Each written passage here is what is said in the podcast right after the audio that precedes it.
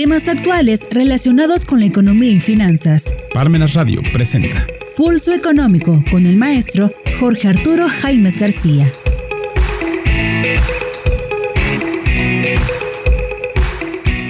¿Qué tal amigos? Este es Pulso Económico en Parmenas Radio, programa correspondiente a este último martes 24 de enero 2023.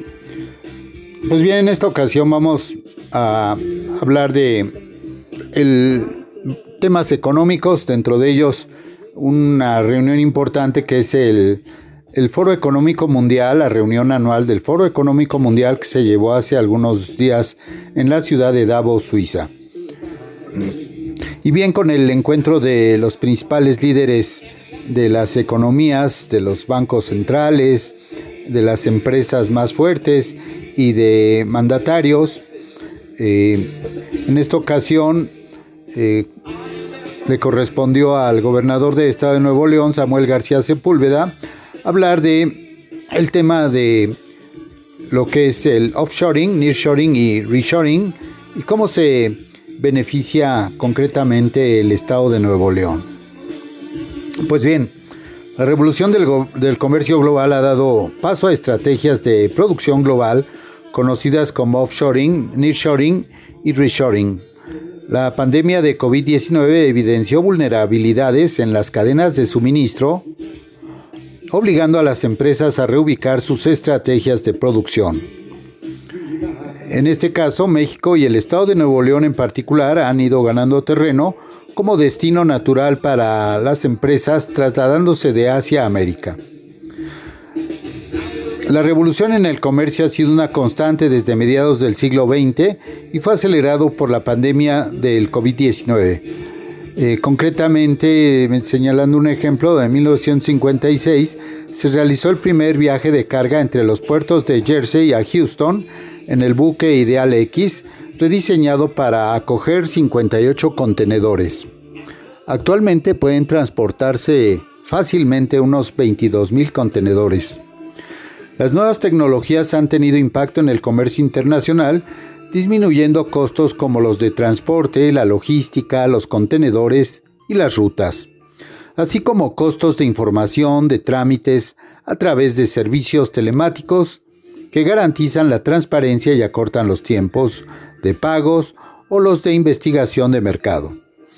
Las ventajas competitivas de las empresas se basaban en mantener los costos de producción lo más bajo posibles, apalancados en una buena logística y en cadenas de suministro globales, y así se dio un proceso de relocalización de las plantas y de la producción de los países más desarrollados de Europa y de Estados Unidos hacia países ubicados principalmente en Asia, pero también en América Latina y en África. Este proceso fue conocido como offshoring, es decir, el traslado de procesos y servicios de fabricación al extranjero para aprovechar los costos más bajos. Así, el proceso de offshoring consiste en trasladar procesos y servicios de fabricación al extranjero aprovechando los costos más bajos. Sin embargo, la pandemia del COVID-19 sacó a relucir vulnerabilidades antes no vistas en las cadenas de suministros, ralentizando o incluso deteniendo el flujo de materias primas y productos acabados, interrumpiendo así la fabricación a nivel mundial. Pues bien, del offshoring al nearshoring y reshoring, la crisis de materias primas obligó a las empresas a replantearse sus estrategias de producción y de esta forma surgieron nuevas estrategias de producción global, conocidas con esos términos de nearshoring y reshoring u onshoring. El nearshoring es la relocalización de operaciones a un país cercano con una zona horaria similar aprovechando el know-how de la mano de obra de las economías limítrofes, el conocimiento de la cultura productiva y los años de experiencia. De esta forma se aceleran los tiempos de entrega y existe una mayor certidumbre de la realidad económica de los países vecinos. El nearshoring es una arma competitiva para las industrias. En esta hipótesis se ponen de manifiesto la confianza en la productividad de la cadena logística global y el comercio internacional, aunque buscando ahorrar costos en localizaciones cercanas con un riesgo menor. El reshoring, también llamado onshoring, implica mover una operación productiva que se trasladó al extranjero de regreso al país desde el cual se reubicó originalmente para evitar no solo crisis sanitarias, sino la débil gobernanza internacional, costos de capital en aumento, guerras comerciales y otros riesgos debido a la inestabilidad y vulnerabilidad de economías. En esta hipótesis se plantea un escenario contrario al anterior. Vivimos en un mundo casi entrando a una recesión y las barreras comerciales van en aumento. Por eso el reshoring surge como una necesidad para reindustrializar las economías desarrolladas. Pues bien, eh, la relocalización y los beneficios para México, en este contexto, hablando de nuestro país y en particular del estado de Nuevo León, al cual ya nos habíamos referido el programa pasado, ha ido ganando terreno poco a poco y hoy nos encontramos en un escenario totalmente favorable para las empresas que adoptan este esquema, el nearshoring como estrategia de relocalización. Su cercanía con Estados Unidos, la infraestructura industrial que ha desarrollado en los últimos años, los menores costos laborales y el Tratado Comercial México, Estados Unidos y, Canadá, el TIMEC, colocan a nuestro país y nuestro Estado como el destino natural para aprovechar el traslado de las cadenas productivas de Asia a América. De acuerdo con CBRE, empresa líder a nivel mundial en consultoría, comercialización y servicios inmobiliarios, en Monterrey se concentra casi el 50% de la demanda de espacios industriales de los últimos dos años para empresas reubicándose desde cualquier parte del mundo a México. La frontera con Estados Unidos, junto con su mano de obra calificada, su infraestructura y su sólida base de proveedores, convierten a Nuevo León en un destino extremadamente ventajoso para inversionistas. Entre los países con más proyectos en la entidad destacan Estados Unidos, con las inversiones como The Home Depot, Navistar y Hershey's, China con proyectos como los de las firmas Manhua, Bot Construction, Machinery y LGMG, y Corea del Sur, sobre todo con Kia Motors y su nueva inversión para expansión. Pero también existen muchas empresas europeas. Alemania concretó proyectos con Siemens y Bosch, y Dinamarca arrancó la expansión con Lego. Estas empresas que llegan a Nuevo León se traducen en más demanda de bienes para los proveedores y empresarios locales, en el incremento de nuevos servicios como hospedaje y alojamiento, en más y mejores pagados empleos para las familias nuevo leonesas y en más inversiones que mejoran la calidad de vida. Siempre hay muchos retos a los, que hay, a los que hay que hacer frente en el contexto del crecimiento económico continuo, como los relacionados con la movilidad y el medio ambiente. Por ello, en Nuevo León se sigue esa línea de trabajo para que el Estado sea un mejor lugar para invertir y para emprender, así como para vivir. Y bien, en este foro económico mundial también se fue un tema obligado el hablar de la recesión en este año 2023, en el cual pues las perspectivas de la economía mundial son sombrías de acuerdo al informe de perspectivas de, las, de los economistas jefe del Foro Económico Mundial. Entre los posibles puntos positivos figura la relajación de la inflación y la mejora de la confianza de los consumidores. Pero los responsables políticos se enfrentan a compromisos difíciles y las perspectivas económicas difieren de una región a otra. Las perspectivas económicas para este año serán diferentes de acuerdo al lugar del mundo en que nos encontremos, de acuerdo al informe de Chief Economist Outlook, perspectivas de los economistas jefe del Foro Económico Mundial. Aunque el panorama global es sombrío y casi el 20% de los encuestados ve ahora muy probable una recesión mundial, el doble que en la anterior encuesta en septiembre, hay variaciones significativas entre zonas geográficas. La mayoría de los economistas jefe esperan un crecimiento moderado o fuerte en Oriente Medio y el norte de África y en el sur de Asia, mientras que más de 9 de cada 10 piensan que el crecimiento será débil en Estados Unidos y Europa, que son uno de los grandes motores de la economía mundial. El informe económico del foro recoge las reflexiones y expectativas de los principales economistas jefe de los sectores público y privado, y esta encuesta se realizó en noviembre y diciembre de 2022. Desde entonces, el Banco Mundial ha pronosticado una recesión mundial para este año 2023, anticipando un crecimiento del PIB del 1.7%, el ritmo más lento fuera de las recesiones de 2009 y 2020 desde 1993. Temor a la recesión, bueno, pues Europa no sale bien parada. Para Europa es probable que esto refleje el impacto cada vez mayor de la guerra en curso en Ucrania, la cual hay que decir que ya en unos días, en febrero, va a cumplir un año, así como los efectos de las fuertes subidas de los tipos de interés, señala el propio informe del foro. También se considera que el endurecimiento de la política monetaria dificultará las perspectivas de crecimiento en Estados Unidos. En las últimas previsiones del Fondo Monetario Internacional, las perspectivas de crecimiento mundial se recortaron en 0.2 puntos porcentuales, mientras que la previsión para la eurozona se revisó drásticamente a la baja, de 1.2% al 0.5%. El Fondo Monetario Internacional prevé que el crecimiento mundial se ralentice hasta el 3.2% en 2022 y el 2.7% en 2023 frente al 6.0% del 2021.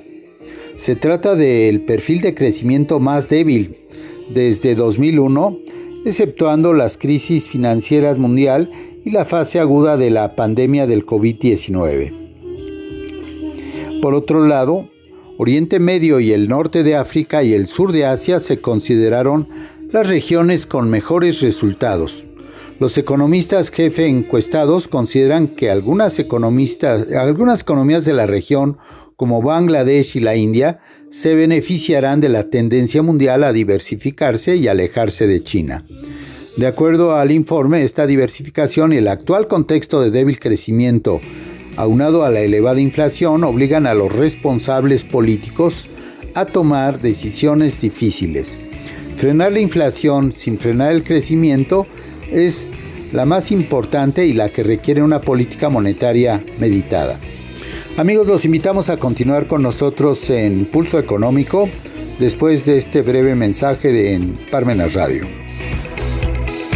Si te interesa algún tema en particular, te invitamos a solicitarlo a nuestros teléfonos de contacto o en nuestras redes sociales. Regresamos. Parmena Centro de Estudios. Nos congratulamos en invitarlo a estos tres magnos seminarios por motivo de nuestro cuarto aniversario. La presencia del juez de la Corte Interamericana de Derechos Humanos, el doctor Eugenio Raúl Zaffaroni, el día martes 7 de febrero a las 12 del día, con la presentación de su última obra, Colonialismo y Derechos Humanos, apuntes para una historia criminal del mundo. El día martes 21 de febrero a las 12 del día tendremos la participación del doctor Ricardo Rabinovich de la Universidad de Buenos Aires con la clase de apertura de la especialidad en Derecho Procesal Fiscal. El día viernes 24 de febrero de 5 a 8 de la noche y el sábado 25 de febrero de 9 a 1 de la tarde tendremos el seminario Clínica sobre el amparo indirecto, impartido por el juez de distrito de la Ciudad de México, Ricardo Guzmán Wolfe, y columnista del Diario Nacional La Jornada, como parte del seminario anual y de la especialidad en interpretación, argumentación y redacción jurídica. Para mayores informes, comunícate a los siguientes teléfonos.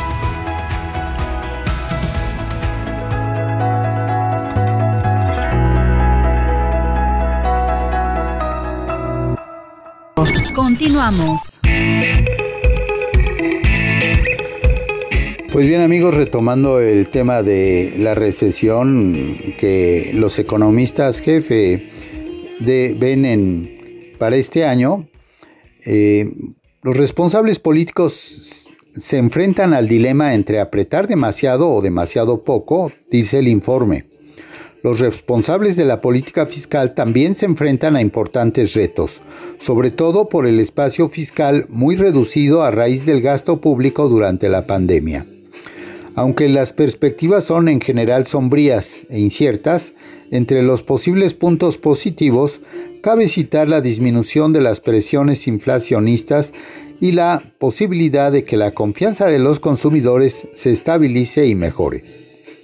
Aunque la crisis del coste de la vida sigue siendo grave y afectará a muchas personas, el 68% de los encuestados para el informe afirmó que su gravedad disminuirá en 2023.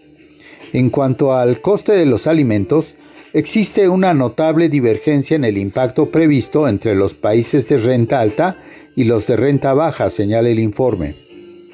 El aumento del coste de los alimentos afectará de forma desproporcionada a los países de renta baja, donde habrá muchas más personas afectadas por la inseguridad alimentaria.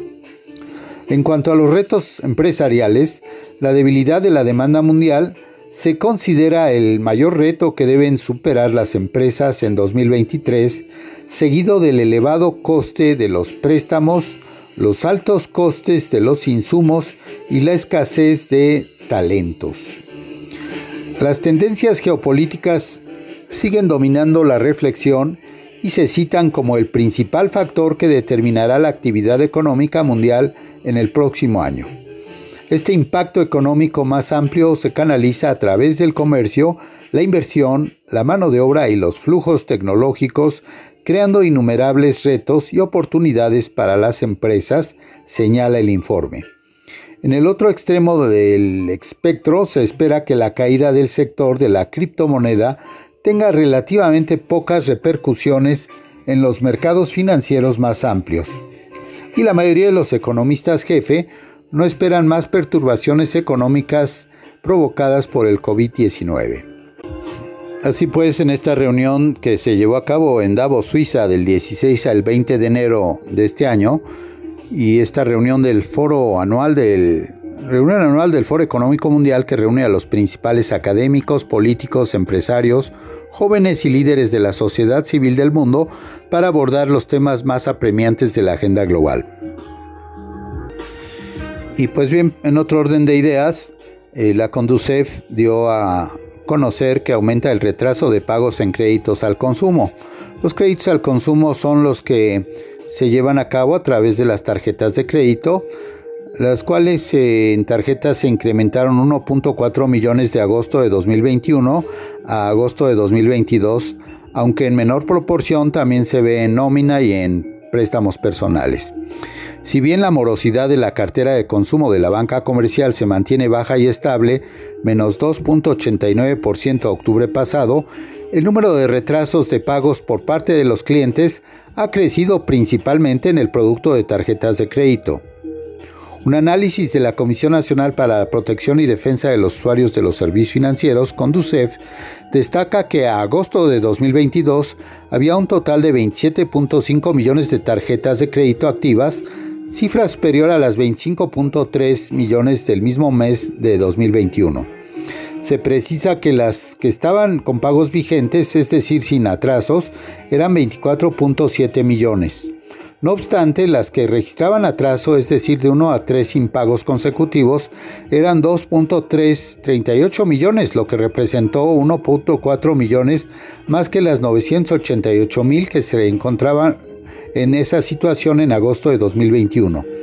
En contraparte, las que estaban vencidas con un retraso de más de cuatro pagos bajaron de 496 mil en agosto de 2021 a 419 mil en agosto de 2022, con una reducción de 77 mil. En cuanto al saldo en tarjetas de crédito que registraban atrasos, este fue de 44.700 millones de pesos contra un total de 363 mil millones de portafolio, un aumento de 28.700 millones en comparación con los 16 mil millones de agosto de 2021. En tanto, el saldo vencido tuvo una disminución de 9.700 millones de pesos a 8.300 millones en el periodo. El IMOR, que es el índice de morosidad de las tarjetas de crédito de la banca, se ubicó en 2.67% en octubre pasado. En lo referente a los créditos de nómina, el aumento de Conducef detalla que agosto de 2022 había 5.3 millones de préstamos en este tipo por parte de la banca, de los cuales 4.9 millones estaban vigentes. No obstante, el número de créditos atrasados en pagos subió de 222 mil a 306 mil, es decir, 86 mil créditos más en el periodo, mientras que los vencidos pasaron de 93 mil a 121 mil.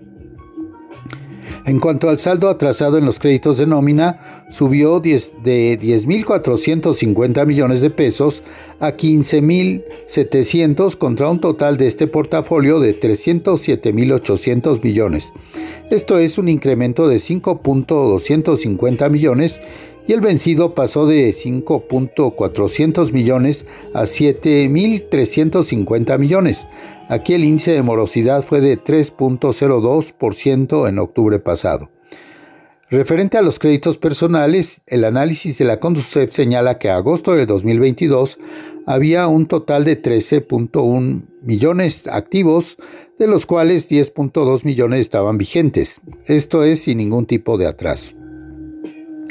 Los que registraron atrasos subieron 2.0 millones en agosto de 2021 a 2.2 millones en el mismo mes de 2022. En tanto que los vencidos se mantuvieron relativamente estables con 658 mil y 687 mil respectivamente. En cuanto al saldo con atraso de créditos personales, creció de 16.650 millones de pesos en agosto de 2021 a 20.400 millones lo que representa un alza de 3.850 millones y el vencido se ubicó en 8.400 millones.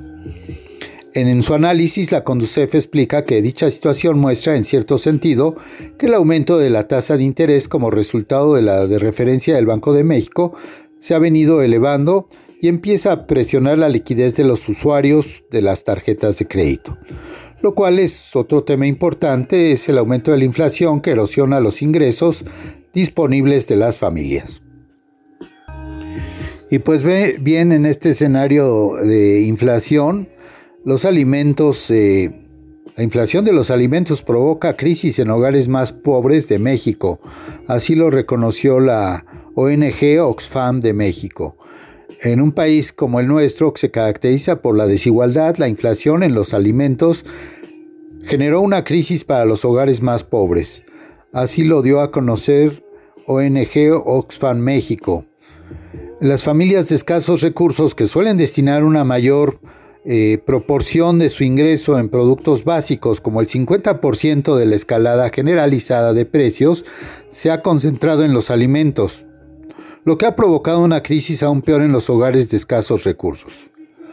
En su informe del Oxfam, ¿Quién paga la cuenta frente a la crisis de México, en México, enfatizaron que actualmente hay 43.9 millones de personas viviendo en pobreza y 8.5 millones en pobreza extrema. En tanto hay 15 mil millonarios. Subrayaron que millones de personas trabajadoras perdieron su empleo o, o se precarizaron sus condiciones laborales tras la pandemia y quienes lo conservaron mantuvieron el mismo nivel de carga de los impuestos sobre su trabajo, así como del IVA y el IEPS al realizar sus compras.